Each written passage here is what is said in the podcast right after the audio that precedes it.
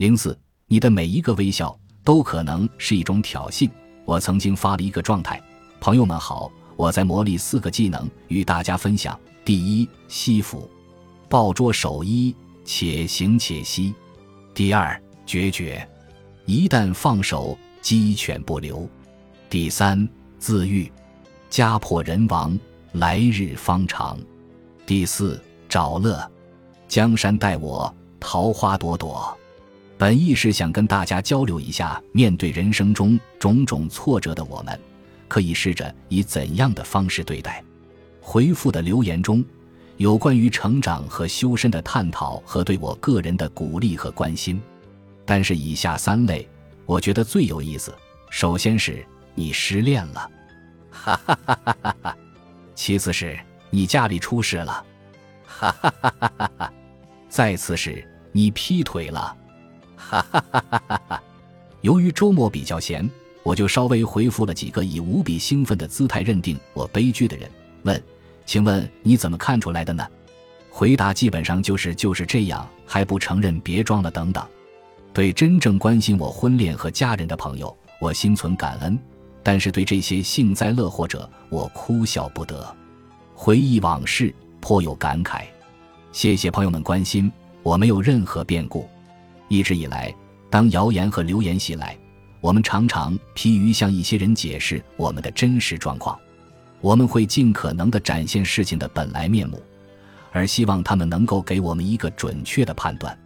殊不知，传播我们谣言的人并不在乎真相，他们只想要一个想象，他们只是希望通过一些碎片化的事实弥补破碎的逻辑，从而形成一个扭曲和丑化我们的故事。对他们来说，真实情况不重要，他们对我们的判断才重要。他们想要的，只是能够满足对你的世界的破坏欲和丑化欲的蛛丝马迹。你的一切解释都是没有用的。当对方认定你是他们想象中的那样，你的一切解释都是掩饰，他们的一切想象都是真相。这个世界上是有很多人在积极寻觅攻击和打压别人的，无论你做什么，他们都会骂。因为他们根本就不是要跟你讨论问题，而就是要黑你这个人或者组织。比如最近频发的黑清华、卖学姐被子、无人机求爱和黑北大事件，军训低头族，引得一批因为种种原因对名校有偏见的连番攻击。解释有用吗？没用的，因为他们就要骂你。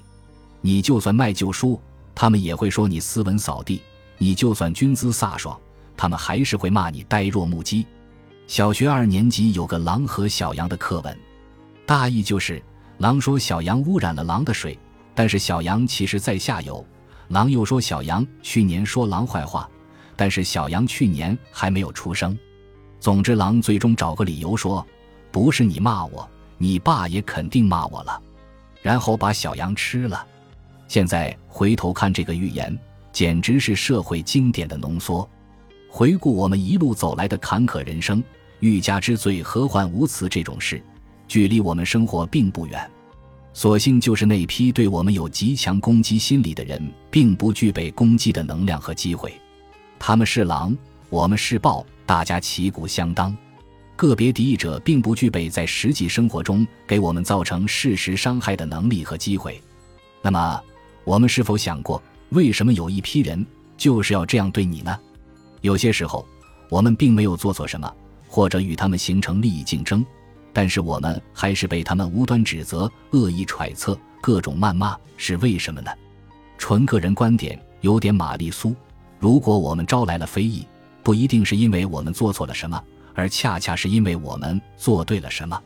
我们可能事实上没有与他们形成竞争或者造成影响，但是我们却占据着他们渴望的资源，拥抱着他们梦寐的爱人。经历着他们一直好奇的风景，享受着他们无法企及的体面。他们不是恨你，而是恨自己。你只是他自身无能的替罪羊。当一个有人格残缺的人被生活折磨得筋疲力尽，无力享受高质量人生的时候，他唯一能做的就是从他人的不幸中获得快感。我过得不好，凭什么你过得好？我过得不好，你也不会过得好。我觉得你过得不好，你肯定就不好。你过得好，我也不会让你过得好。我们常常无语一些损人不利己的人，殊不知对这些人而言，能够撕碎自己不能拥有的美好事物，要比拥有还要获得快感。这种心理扭曲在现实生活中硕见不鲜，比如《天龙八部》中要毁灭萧峰、害死段正淳的康敏；再比如《原始武器》中大反派徐锦江不能获得女主，干脆让她受尽凌辱。你有钱炒股，他们穷的饭都吃不上；面对股票大跌，他们比做空的老鼠仓还兴奋。你有甜蜜爱情，他们只能宅撸社；面对你俩删一次恩爱微博，他们比桑拿房打折还开心。你有学术天赋，他们只能剽窃搬砖；面对你的论文落选，他们比自己发了核心期刊还热血。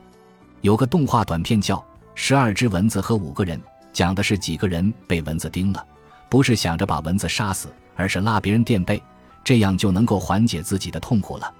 还记得以前老家的农村地区，如果某家的鸡蛋下的格外多，或者牛长得格外好，可能会被个别眼红的村民夜间偷偷杀死。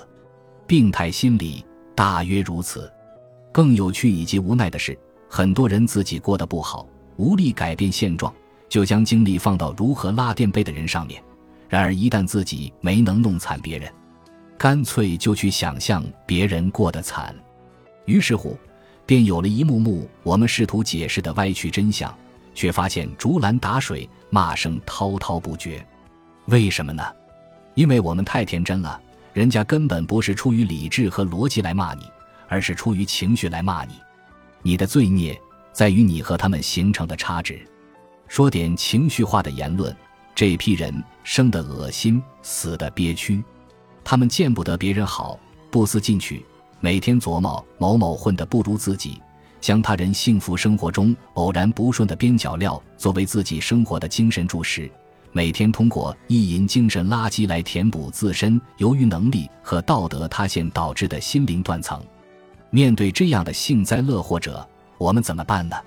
第一，躲。由于自己的社会经验和人生阅历有限，我没有想到非常高效的解决手段，更没有包容体谅的强大内心。我所能做的，首先就是躲避他们，远离他们，以避免对彼此的伤害，既不让自己成为对方的负担，也不让他们成为我们的负担。第二，进步，道理有二：首先，我们可以通过个人成长而带来的种种资源，形成自我保护的屏障，与对我们有恶意的人形成物理隔离，让他们在实际生活中没有机会对我们造成事实伤害。其次，在这个瞬息万变的世界，我们随时可能沦为幸灾乐祸者。但是，我们谁愿意成为自己的呕吐物呢？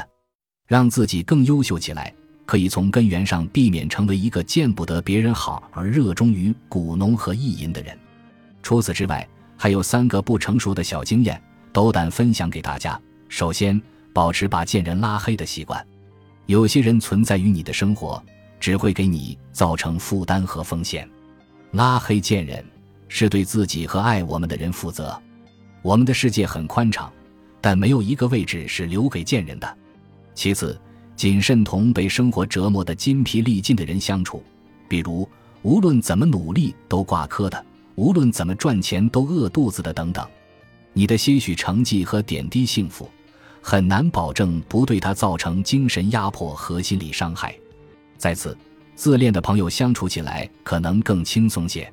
自恋的人眼中自己就是最美的、最好的、最棒的，所以他们才不会担心你取得了怎样的成绩。他们不屑于背后捅你一刀，因为他们的双手忙于拥抱鲜花。总之，对于不曾被这个世界温柔待过的人来说，你每一丝困难的讯息都是一场盛典，你每一个幸福的微笑都是一次挑衅。